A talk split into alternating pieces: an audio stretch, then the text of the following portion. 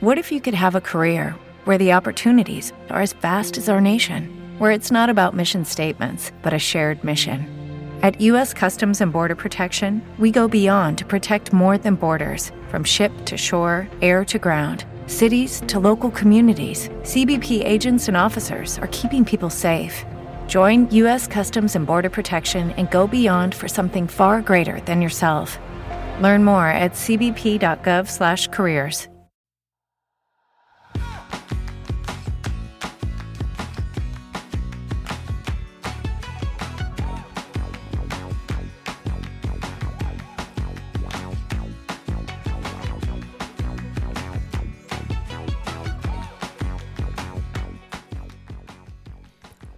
Hola, esto es Plug and Drive, un podcast de Milcar FM, en su capítulo 29 del 28 de febrero de 2019.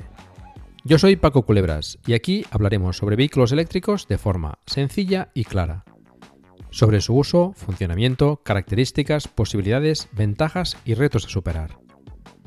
También tendrás opinión, análisis, noticias, debates y entrevistas para mantenerte informado de todo lo que acontece en el mundo de la movilidad eléctrica y la automoción del futuro.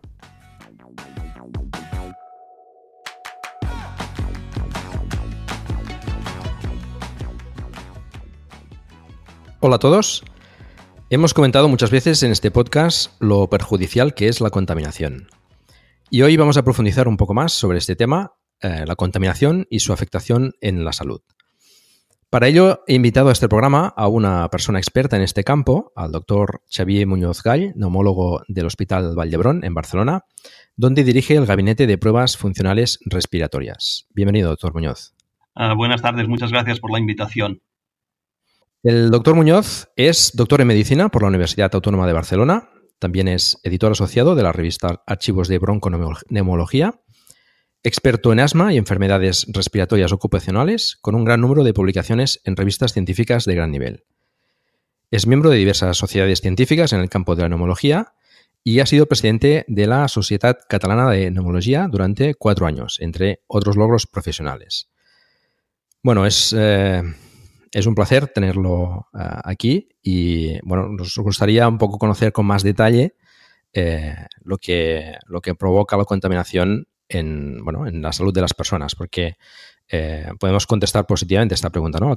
¿La contaminación realmente afecta a la salud? Uh, sin duda, sin duda, y a, distintos niveles, ¿no?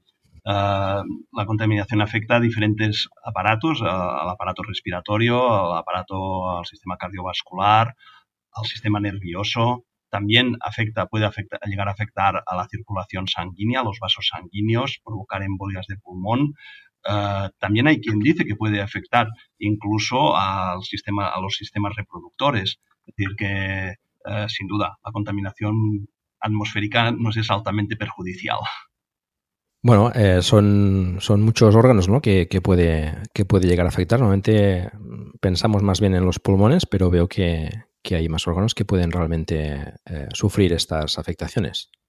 Uh, sí, el pulmón evidentemente es, la, el órgano probablemente que con, mayor frecuencia se afecta, ¿no? Porque es el órgano directo, ¿no? A partir del cual las diferentes partículas y los diferentes gases que, forman lo que es la contaminación, pues entran en nuestro organismo, ¿no?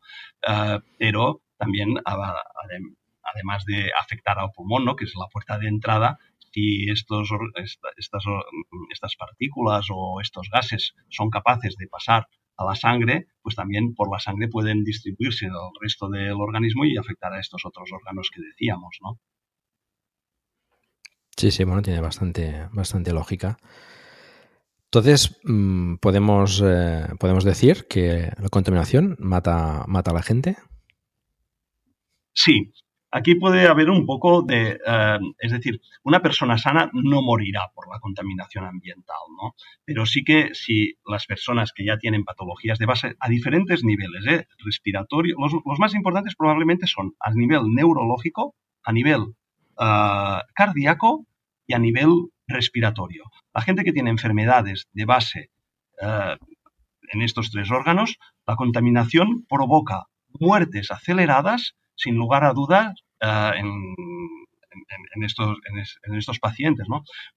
si, por ejemplo, uh, en España, se calcula que más o menos al año unas 90.000 personas pueden tener una muerte precoz anterior a lo que tendrían por culpa de la contaminación ambiental. Si tenemos en cuenta que en España más o menos al año mueren entre 450.000 medio millón de personas, esto casi quiere decir que una de cada cinco personas pueden tener una muerte uh, anterior a lo esperado por culpa de la contaminación. Y estas son cifras, estas cifras uh, a veces varían mucho, ¿no? Uh, pero a nivel del mundo se habla más o menos de, de estas posibilidades, ¿no? De que entre un 10 y un 20% de las muertes podrían ser evitables, muy retrasables, uh, si los niveles de contaminación estuvieran controlados, ¿no? Y esto en, en, en, en, referencia a todos los, los órganos que hemos comentado sí, antes, ¿no? Sí, o sea, sí, Las causas de muerte pueden ser básicamente estas tres, ¿eh? o, o, de causa respiratoria, o de causa cardíaca, o de causa neurológica. ¿eh? Luego también hay otros órganos que se afectan, pero a lo mejor no son tanta causa de muerte como estos tres, ¿no?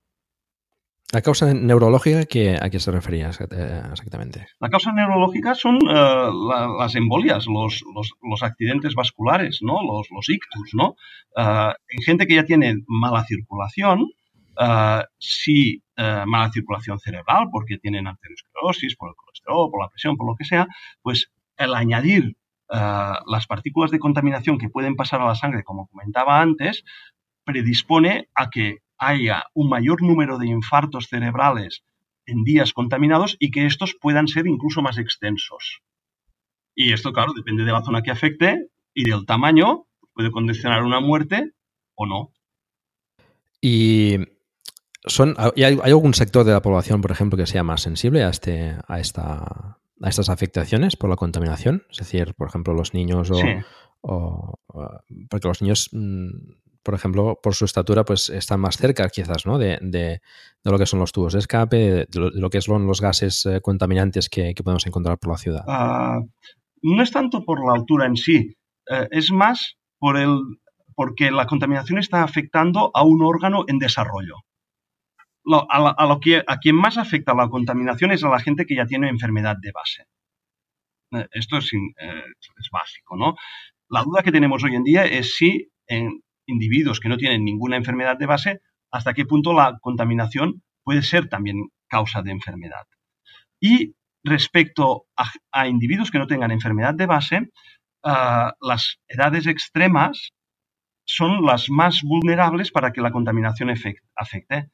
En principio, uh, los niños son muy vulnerables. Hay, a nivel respiratorio hay varios estudios que demuestran que niños que han estado expuestos a contaminantes ambientales desde que nacieron hasta los cuatro años, la incidencia de asma cuando son adolescentes es mucho mayor que la de los niños que entre 0 y 4 años no han estado expuestos a contaminantes, por ejemplo. ¿no? Y luego en personas mayores, uh, aunque no tengan enfermedad de base, el propio envejecimiento, entre comillas, se podría considerar una enfermedad. Luego, claro, esto hace que también puedan ser más susceptibles ¿no? A, a, a padecer pues, uh, efectos por culpa de la contaminación.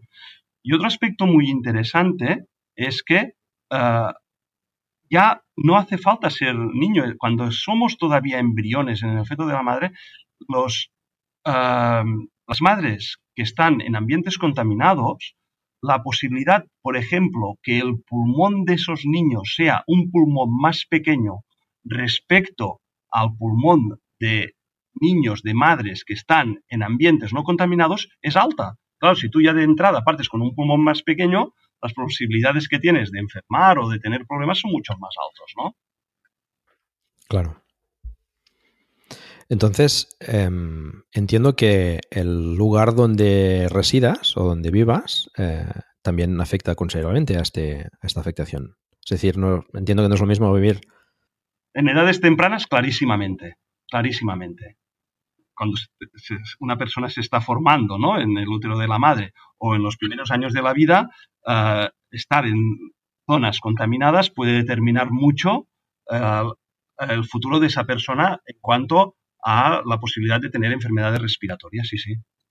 ¿Existe algún límite o algún baremo en el cual eh, una ciudad eh, pueda ser más o menos contaminada? Es decir, ¿a partir de qué población podemos considerar, por ejemplo, que, sería una afectación grave? Ah, hay baremos de calidad de aire.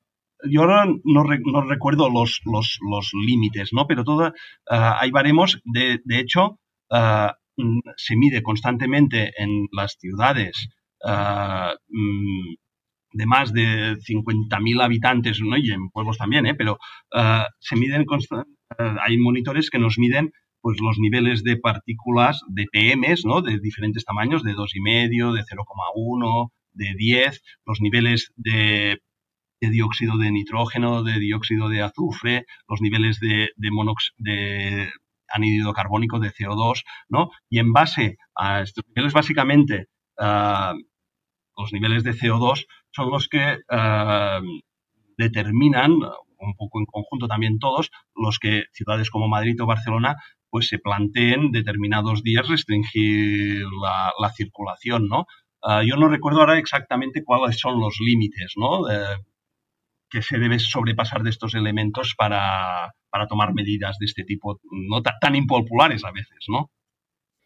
Sí, sí, pero bueno, cada vez más ciudades están, están, eh, están llegando estos episodios de, restricción por contaminación, ¿no? Hace poco, recuerdo mal, Valladolid, que bueno, no es una ciudad excesivamente grande, pero tampoco es pequeña, que pues ya estaban también eh, introduciendo estos, estos episodios de, restricción de acceso por, contaminación. Entiendo, por ejemplo, que en un entorno rural o en pueblos más, más pequeños, que es seguramente no habrán controles de, de, estos eh, contaminantes, pero entiendo que será un, una, pues un entorno más, más saludable, que siempre se ha dicho, ¿no? El campo es mucho más saludable que, la ciudad, pero eh, hoy en día, pues con la concentración que hay de, población en, en, los, en, las ciudades, pues eh, casi casi que todas quizás estemos ya llegando a a quizás eh, a límites que, sería mejor no, llegar, ¿no? Sí. Eh, eh, aparte de la, de la situación del número de habitantes, que sin duda esto va en relación al número de vehículos y, a veces también al número de industrias, ¿no? otros aspectos importantes, por ejemplo, son las, las, las ciudades que tienen puerto y que reciben cruceros. Los cruceros es otro aspecto a tener en cuenta porque eh, habitualmente eh, los, cruceros eh, están funcionando las 24 horas del día con motores diésel y están constantemente ¿no? haciendo emisiones. Y otro aspecto también interesante son los vientos, ¿no? Y aquí, sí que podemos hacer poco, ¿no? por ejemplo, en Barcelona tenemos un ejemplo fácil, ¿no? Tenemos una, tenemos una ciudad al lado del mar mm, que está Ah, mm, cerrada ¿no? por la montaña de Montjuïc, con lo cual, si no hay viento, el acúmulo de partículas y de contaminantes es, es, mucho más exagerado ¿no? que ciudades que puedan tener vientos de distintas direcciones, ¿no? que el viento lo limpia todo. ¿no? A veces también trae cosas, ¿eh? ¿no? Sí, sí, Arena del Sáhara, ¿no? pero bueno, en general esta sería la idea. Bueno, este, estamos eh, acostumbrados ¿no? a ver esas boinas encima de las ciudades ¿no? de, contaminación y, cada vez se ven más. ¿no? Entiendo entonces, en un, en un sitio con, puerto y con, y con barcos eh, sería, sería un, peligro adicional. ¿Y los aeropuertos eh, podrían ser también...? Sí, sí, sin duda, sin duda. Ah, los aeropuertos son otro foco importante. Pero los aeropuertos tenemos la ventaja de que habitualmente están en sitios abiertos habitualmente, ¿eh? y eh, separados, relativamente separados de lo que es la ciudad, ¿no? Y con poblaciones eh, o, con núcleos de población pequeños en su entorno, ¿no? Y en este sentido, pues el riesgo es, digamos, menor que, los propios automóviles que hay en la ciudad o, los cruceros en las ciudades portuarias, ¿no? Sí, sí. Interesante. Y lo que comentaba antes sobre los, eh, eh, los sensores que se instalan en, diferentes puntos de la ciudad, suele haber controversia también sobre la situación de, estos, sensores, si realmente están situados en sitios donde, donde puede darse realmente la contaminación o a veces están situados en sitios donde podrían enmascarar un poco los, resultados. sí, esto hemos de confiar en las autoridades que los sitúan. en principio, eh, y también del, tipo de sensores que, se utilizan, ¿no? Eh, porque también hay eh, que son más finos en las detecciones o que tienen más capacidad para detectar diferentes agentes que otros, ¿no? Pero esto aquí sí que tenemos que confiar en las autoridades, ¿no? En general, mm, aquí en las ciudades grandes, yo sabía el ejemplo de Barcelona y de Madrid, hay mapas de contaminaciones diarios, no sé si de otras ciudades, ¿eh? eh, y el que más conozco por vivir aquí en Barcelona, pues es el de Barcelona, ¿no? Eh, que cada día tienes o se tienen los niveles de contaminación y la previsión de los niveles de contaminación para el día siguiente. Y se marcan en el mapa las, las, zonas en distintos colores en función de lo, de lo que se prevé, ¿no? Y no es mala idea, porque en, el, por ejemplo, la, gente que realiza deporte en la ciudad, cuando, si se está realizando deporte, la cantidad de aire que entramos o que movilizamos es muy superior. Por tanto, si es un aire contaminado, la posibilidad de que esto nos pueda dañar es mucho más alta, ¿no? Y en este sentido, poder escoger las zonas en que ese día hay menos contaminación o si son días que en la zona donde estamos habituados a hacer deporte aparece mucha contaminación, pues ese día a lo mejor no hacerlo ah, pues puede ayudar, ¿no? Perfecto, esto es pues muy interesante para los que hagan deporte en, la ciudad, por supuesto. Eh, ¿Existen, entiendo, alguna web o algún, algún sitio donde podemos consultar esta información? Sí, eh, en el caso de Barcelona, que es la que yo más consulto, es en la web del propio Ayuntamiento de Barcelona, eh, relativamente sencillo llegar a, al mapa este que comento.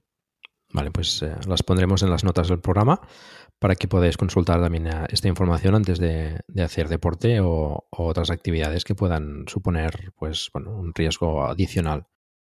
Avanzamos un poco con el, con el, tema de la contaminación. Hablamos de la contaminación en general, normalmente. se suele pues estigmatizar o, enfocar quizás más en el, en el, vehículo, que entiendo que es eh, quizás de las partes más importantes que provocan eh, contaminación, al menos en, las ciudades. Pero tenemos también, pues como comentaba, pues los barcos, ¿no? Tenemos eh, las calderas también de, de, gasoil que están también en muchas ciudades. Mm, ¿Qué, hay alguna información sobre...?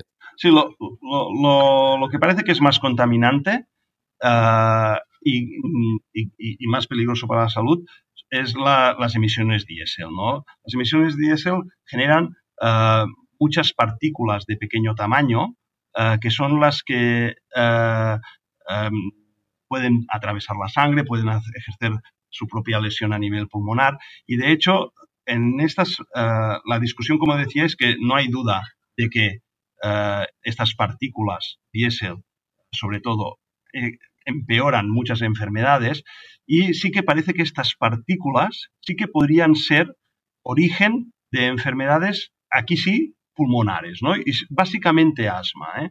En este, eh, y más las partículas que no otros gases. ¿eh? Así como los gases también empeorarían, la génesis de nueva enfermedad, y aquí hay todo, todavía un campo de investigación y esto no hay una demostración todavía clara, pero sí bastante eh, indicios de que puede ser así, de que las partículas ah, que se emiten en la combustión diésel podrían ser las más perjudiciales en este sentido, ¿no?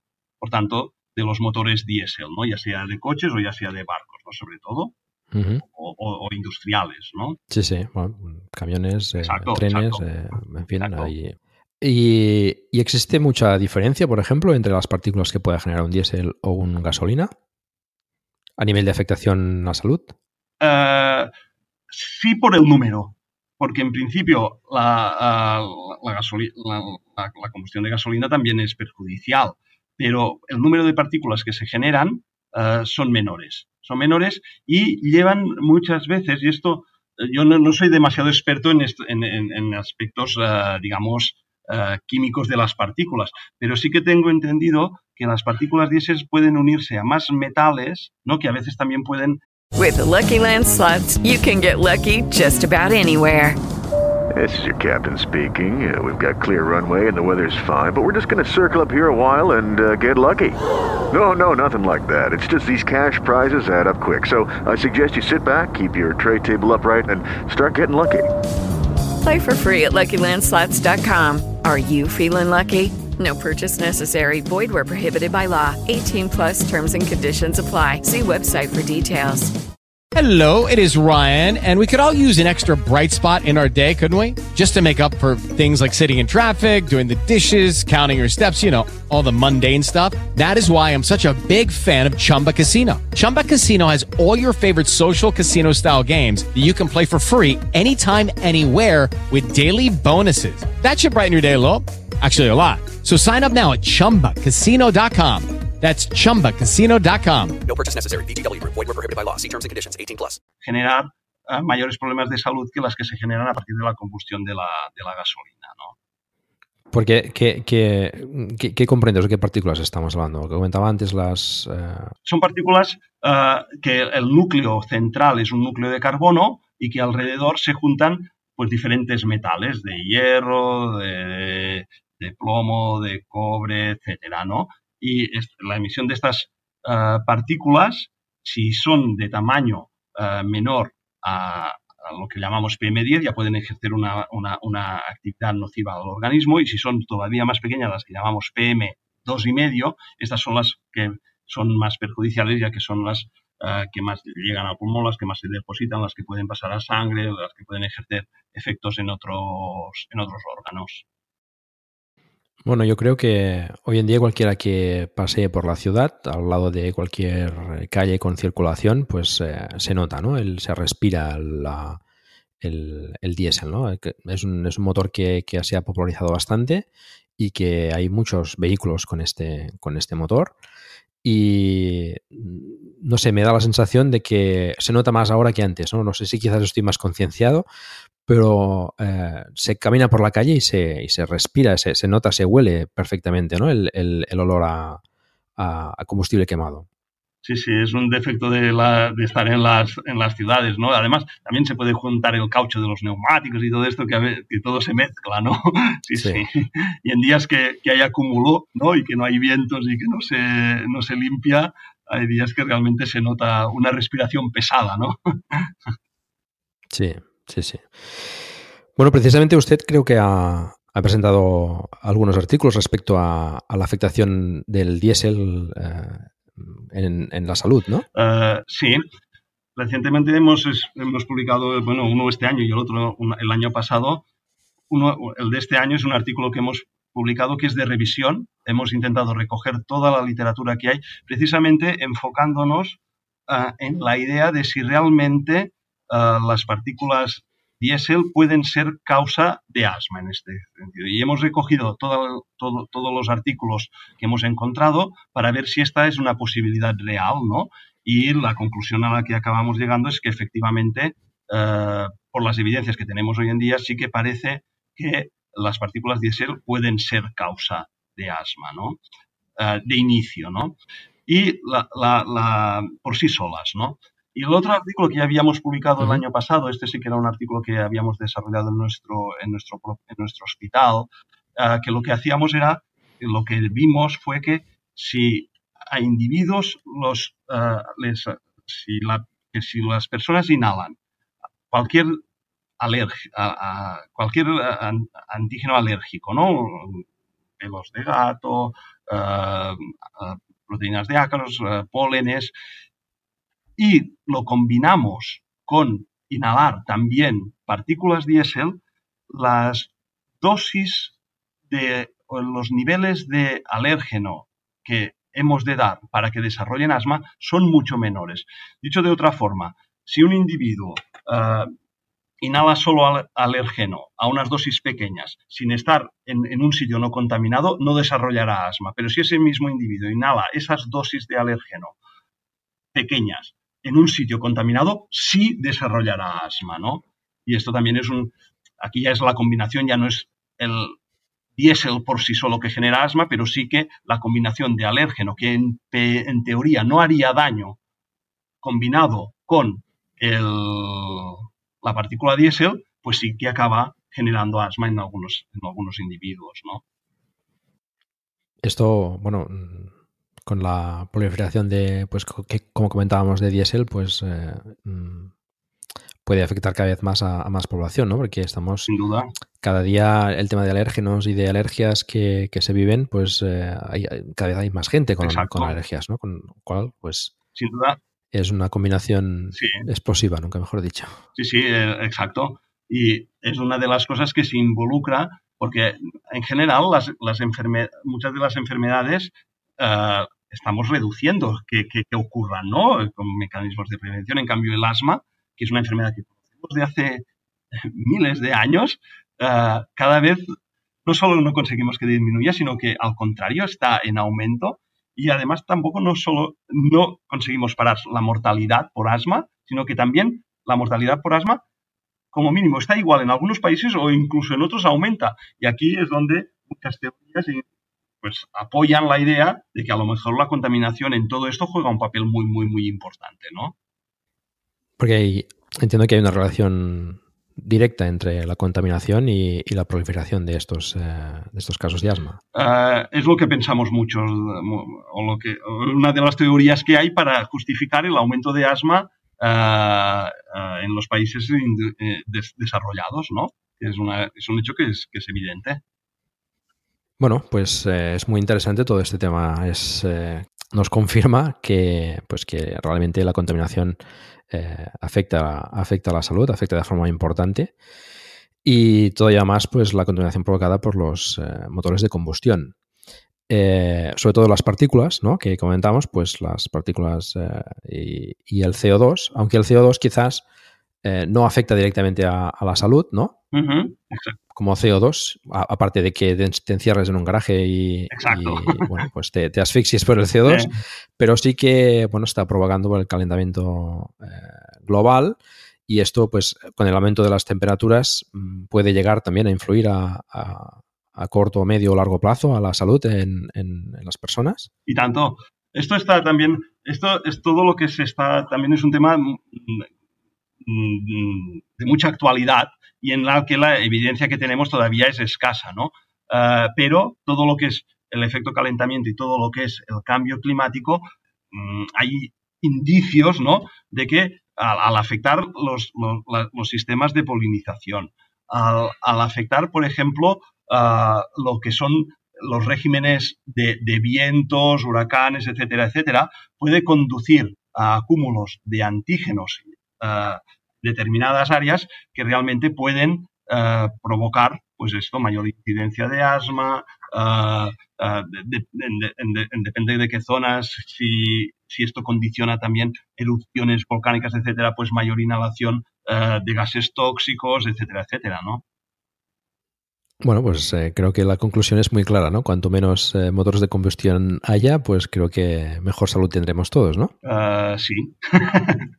Por ese motivo, pues, eh, bueno, pues eh, aquí en, este podcast en Plug and Drive, pues intentamos eh, explicar las, las, ventajas y los inconvenientes que también tiene el vehículo eléctrico, pero creo que es interesante, pues, ir evolucionando el, parque automovilístico de, motores de combustión a, a soluciones que sin ser perfectas, pues son bastante menos contaminantes, ¿no? Seguro, seguro.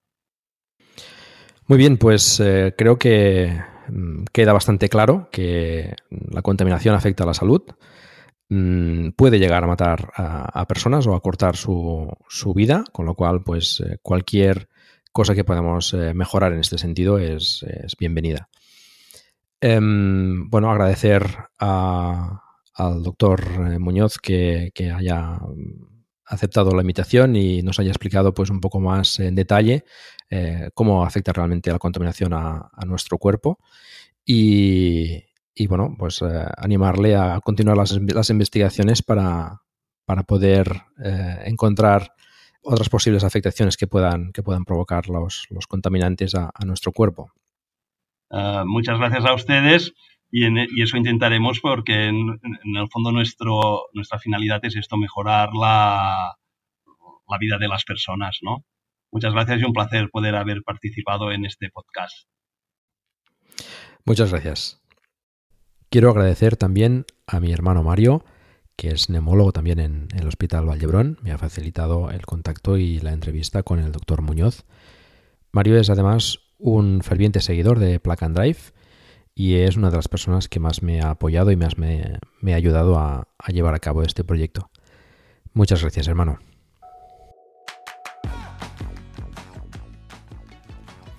Bueno, y en la sección de noticias quiero comentaros un par o tres que no puedo dejar pasar desde el último episodio. Una es la aprobación del nuevo plan de ayudas del Gobierno para este 2019, el plan MOVES por Movilidad Eficiente y Sostenible. Lo comentaba en el último capítulo que existía la incertidumbre de si a pesar de no haberse aprobado los presupuestos del Estado, saldría adelante el plan de ayudas. Pues para sorpresa de todos, así ha sido. Se aprobó precisamente el 15 de febrero y está dotado de unos 45 millones de euros para incentivar la compra de vehículos alternativos, instalar infraestructuras de recarga de vehículos eléctricos, el desarrollo de incentivos para implantar sistemas de préstamos de bicicletas eléctricas y la implantación de medidas recogidas en planes de transporte a los centros de trabajo. Además, más adelante se habilitará una línea de 15 millones de euros destinada a apoyar proyectos singulares de movilidad sostenible en ciudades patrimonio de la humanidad, municipios con alto índice de contaminación o ubicados en islas y proyectos de innovación en electromovilidad. Bien, un cambio importante en este plan y que ya se planteaba es que estará gestionado por las comunidades autónomas. Está por determinar qué cantidad se asignará a cada comunidad y deja un poco a su criterio cómo distribuirá los fondos asignados, dentro de ciertos parámetros preestablecidos, como por ejemplo que debe asignarse entre un 20 y un 50% a la adquisición de vehículos alternativos, o que de la partida destinada a infraestructura de recarga eh, tiene que haber un mínimo del 50% para puntos de recarga rápida o ultra rápida. Además, eh, finalmente los vehículos propulsados a gas han quedado fuera de, estas ayudas, lo cual pues me parece bastante acertado. Otro punto importante a tener en cuenta es que esta ayuda es incompatible con otras subvenciones o ayudas que tengan la misma finalidad, con lo que no podrán sumarse otras ayudas que puedan haber en las comunidades autónomas por su cuenta o por los ayuntamientos, o incluso por entidades privadas. A diferencia de planes anteriores, en este caso, la ayuda está condicionada a que se achatarre un vehículo con una antigüedad superior a los 10 años para turismos o de 7 años para furgonetas o camiones. Además, este vehículo debe haber sido propiedad del titular de la ayuda al menos los 12 meses anteriores y tener la ITV vigente al menos en 2018. Todos estos requisitos mm, restringen totalmente quienes podrán acceder a la ayuda y será seguro pues bastante menos gente de lo que lo hacía en planes anteriores. Pero denota la voluntad clara de renovar el parque de automóviles y quitar de la circulación pues aquellos antiguos más contaminantes. La cantidad de la ayuda va desde los 700 euros para las motos eléctricas hasta los 15.000 euros para camiones y autobuses con propulsión alternativa. La ayuda para turismos es de 5.000 euros. Otra novedad de este plan es que se exige a los fabricantes o concesionarios un descuento mínimo de 1.000 euros directamente en la factura, que puede ser más de esos 1.000 euros, excepto para motos y cuatriciclos. Esta ayuda adicional, por cierto, al ir como descuento en la factura, no tributa después a Hacienda y por tanto es descuento directo. En el caso de la ayuda sí que tributa Hacienda y bueno, pues puede verse disminuida después en, en la declaración. Importante y tener muy en cuenta que solo serán subvencionables las compras efectuadas con posterioridad a la fecha de registro de la solicitud de ayuda. Por lo tanto, no son con carácter retroactivo, es decir, solo serán subvencionables las compras que se, efectúen después de, solicitarla. Con lo cual, pues bueno, todas las compras anteriores, pues como pasaba en, otros eh, planes, pues no, no se podrán subvencionar. En fin, quedamos entonces a la espera de que se pongan en marcha estas ayudas por parte de las comunidades autónomas y pues los interesados que están pendientes eh, de, comprar un vehículo eléctrico y de que bueno cumplan los requisitos y, puedan optar a estas ayudas, pues bueno, estar pendientes de, los anuncios que hagan las comunidades para solicitar la ayuda como corresponde. Otra noticia que os quería comentar es que ayer, día 27 de febrero de 2019, Polestar, la marca de vehículos eléctricos de Volvo, presentó el Polestar 2, Ya hablamos de él en anteriores ocasiones y es uno de los modelos más esperados de este 2019. El Polestar 2 es una berlina de 4 metros y 607 milímetros de largo, 1 metro 800 milímetros de ancho y 1 metro 478 milímetros de alto. El maletero trasero, que tiene una configuración, por cierto, de tipo portón, tiene una capacidad de 404 litros y dispone también de un pequeño maletero delantero de 34 litros. Puede montar uno o dos motores de 150 kilovatios cada uno y el tope de gama con tracción integral tendrá una potencia de 402 caballos y 660 Nm de par motor. Con esta configuración podrá hacer el 0 a 100 km por hora en 4,7 segundos. Dispone de una batería de 78 kWh con una autonomía de 500 km en ciclo WLTP. No he encontrado información todavía de la carga en alterna, pero en continua sería capaz de cargar a 150 kW con conector CCS. Dispone de una pantalla detrás del volante de 12 pulgadas y de otra central en el salpicadero de 11 pulgadas dispuesta en formato vertical. La opción más básica partirá de 39.900 euros, eh, desconozco con qué batería y qué autonomía, y la más potente llegará a los 59.900 euros. Bueno, es una propuesta muy interesante por parte de Polestar y que me parece esta vez sí un buen rival para el Tesla Model 3 con el que compite directamente por segmento. Hay cosas que me gustan más del Model 3 y otras que me gustan más del Polestar, pero a mi parecer el Polestar es un vehículo eléctrico muy pero que muy interesante y ciertamente un digno rival para Tesla. Y no solo para Tesla, sino para el resto de térmicos del mismo segmento. La verdad es que ya era hora que empezaran a aparecer pues, propuestas como esta de Polestar, que tiene una potencia considerable, una autonomía bastante buena y todo por un precio por debajo de las propuestas eléctricas alemanas hasta la fecha. Lo cual creo que puede ser un incentivo más para, estas marcas de presentar pues, eh, soluciones realmente interesantes y competitivas con, el mercado que se está presentando, ¿no? como, como este Polestar y, y el Tesla Model 3. La producción empezará en febrero del año próximo, en 2019, y puede reservarse en su web desde ya, desde hoy. Lamentablemente, inicialmente no estará disponible en el mercado español en 2020, pero eh, esperamos que pueda estarlo en, el 2021, a ver si, podemos eh, pues disponer de, esta posibilidad ya en, en nuestras carreteras lo más pronto posible. Y para finalizar el tema de noticias, comentaros que Tesla está haciendo un tour por 15 ciudades en España para probar el Model 3, cosa que os recomiendo si tenéis la oportunidad de hacerlo. Os cuento a continuación las ciudades donde, donde estarán disponibles. En Granada se ha podido probar el 26 y el 27 de febrero. Ahí ya llevamos, ahí llevamos un poco tarde. En Bilbao del 26 al 28 de febrero. En Puerto Banús, Málaga, el 1 de marzo. En San Sebastián, el 1 y el 2 de marzo. En Pamplona, el 4 y 5 de marzo en Girona el 5 de marzo, en Zaragoza el 6 y 7 de marzo, en Tarragona el 6 de marzo, en Lleida el 7 de marzo, en Murcia del 12 al 14 de marzo, en Palma de Mallorca del 13 al 15 de marzo, en Valencia del 15 al 17 de marzo, en Sevilla el 16 y 17 de marzo, en La Coruña el 19 y 20 de marzo, y en Pontevedra el 22 y 23 de marzo. Os dejo en las notas del programa la web de Tesla donde podéis encontrar más información y solicitar la prueba.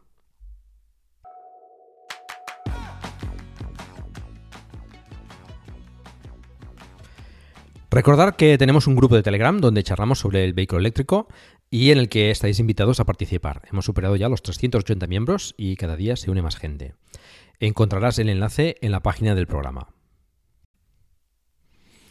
Si disfrutas de un vehículo eléctrico o has hecho alguna prueba de alguno, me gustaría mucho que nos enviases un audio con tus impresiones y experiencias para que las escuchemos todos. Y eso es todo. Muchas gracias por el tiempo que habéis dedicado a escucharme. Os recuerdo que hagáis difusión del vehículo eléctrico en la medida de vuestras posibilidades. Por ejemplo, recomendando este podcast a algún amigo o familiar o haciendo una reseña en iTunes. Espero también vuestros comentarios en la página del programa en emilcar.fm barra plug and drive, se escribe plug and drive, donde también podréis encontrar los medios de contacto conmigo y conocer los otros podcasts de la red. Un saludo y hasta pronto.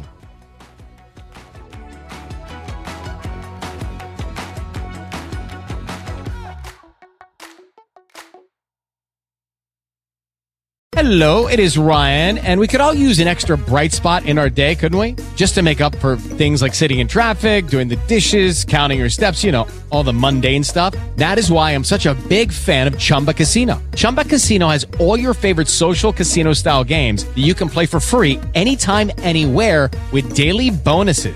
That should brighten your day a little. Actually, a lot. So sign up now at chumbacasino.com. That's chumbacasino.com. No purchase necessary. Group. Void were prohibited by law. See terms and conditions. 18 plus.